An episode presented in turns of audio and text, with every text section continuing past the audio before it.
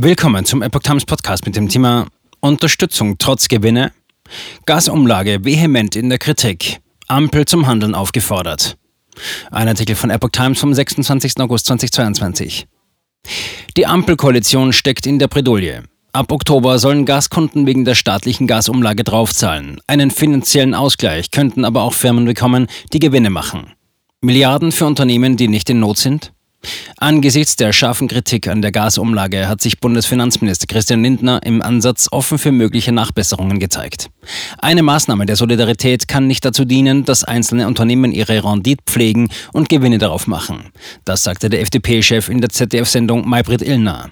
Er kenne die Fakten nicht. Die kenne Bundeswirtschaftsminister Robert Habeck viel besser. Aber wenn es eine Notwendigkeit gibt, etwas zu verändern, um dieses Instrument zielgenauer zu machen, damit die Verbraucherinnen und Verbraucher profitieren, dann scheuen wir uns nicht vor Korrekturen.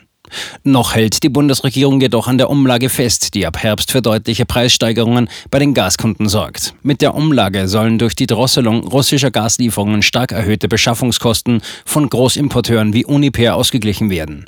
Damit sollen diese vor der Pleite und das deutsche Energiesystem vor dem Kollaps bewahrt werden. Alle Gaskunden sollen dafür zusätzlich 2,419 Cent pro Kilowattstunde bezahlen, Privathaushalte ebenso wie Firmen. Etwa die Hälfte aller Wohnungen in Deutschland wird mit Gas beheizt. Umfassende Kritik an Gasumlage. Zur Umlage gibt es aber breite Kritik, weil von ihr auch Firmen profitieren könnten, denen es wirtschaftlich gut geht. Ausgleichsansprüche haben nach Angaben von Trading Hub Europe ein Gemeinschaftsunternehmen der Gasfernleitungsnetzbetreiber zwölf Unternehmen angemeldet. 34 Milliarden Euro fallen laut Wirtschaftsministerium für die Gasumlage an. Mehr als 90 Prozent davon sollen nach DPA-Informationen an Uniper und die bisherige Gazprom Germania gehen. Uniper ist der größte Importeur russischen Gases. Die Bundesregierung hatte wegen dessen finanziell angespannter Lage ein milliardenschweres Rettungspaket beschlossen.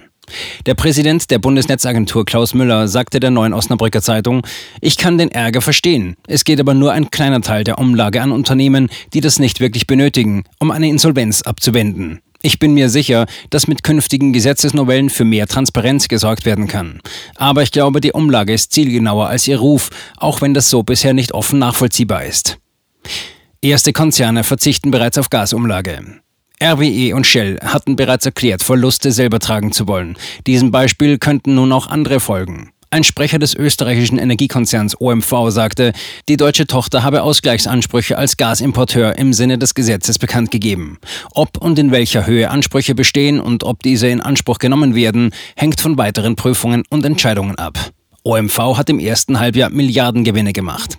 Einen Überschuss erzielten etwa auch der Schweizer Energiehändler Axpo und der deutsche Energiekonzern ENBW, dessen Tochter VNG einen finanziellen Ausgleich durch die Umlage will. Antragsberechtigt für den Kostenausgleich sind laut Wirtschaftsministerium Importeure von russischem Erdgas nach Deutschland. Sie müssten von einem Ausfall von Gasimportverträgen und entsprechenden Mengen unmittelbar betroffen sein. Die Verträge müssten eine direkte physische Lieferung in das deutsche Gasmarktgebiet vorsehen. Habeck fordert Verzicht weiterer Firmen. Wirtschaftsminister Robert Habeck hat nach dem Verzicht von RBE auch anderen Unternehmen dazu geraten.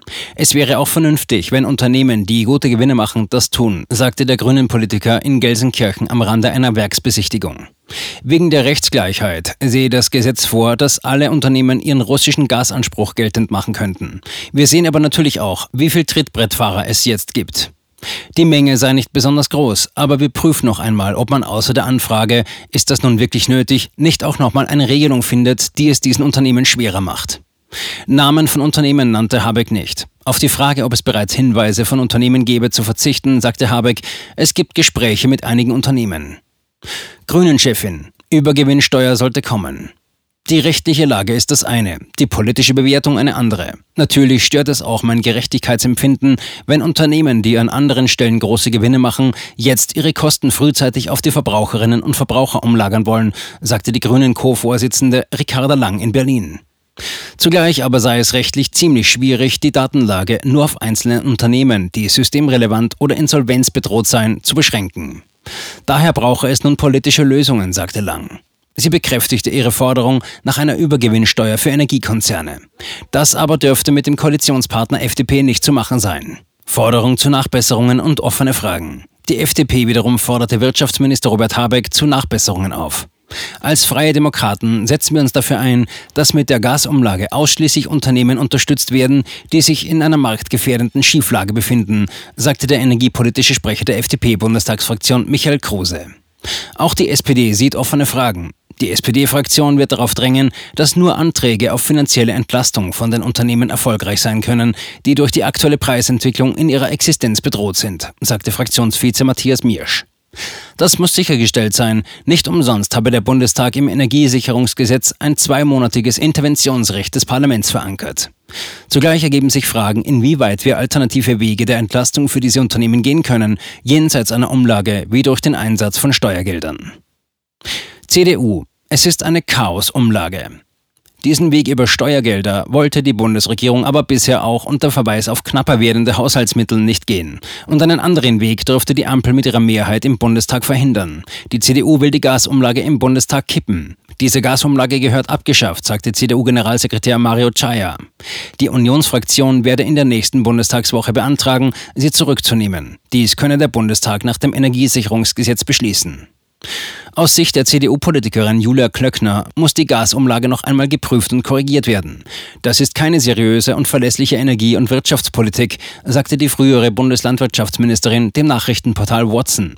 Minister Habeck ist in der Pflicht, die Ausgestaltung der Gasumlage noch einmal sorgfältig zu prüfen und notwendige Korrekturen vorzunehmen. Die Gasumlage sei in ihrer jetzigen Form eine Chaosumlage, die einen Kollaps auf dem Gasmarkt verhindern solle, aber nicht Unternehmen stützen, die keine Hilfe bräuchten. Was es nun brauche, sei ein Gesamtkonzept für Entlastungen statt einer Scheindebatte um Übergewinne und deren Besteuerung. Klöckner sagte, scheinbar wurde das Instrument mit heißer Nadel gestrickt.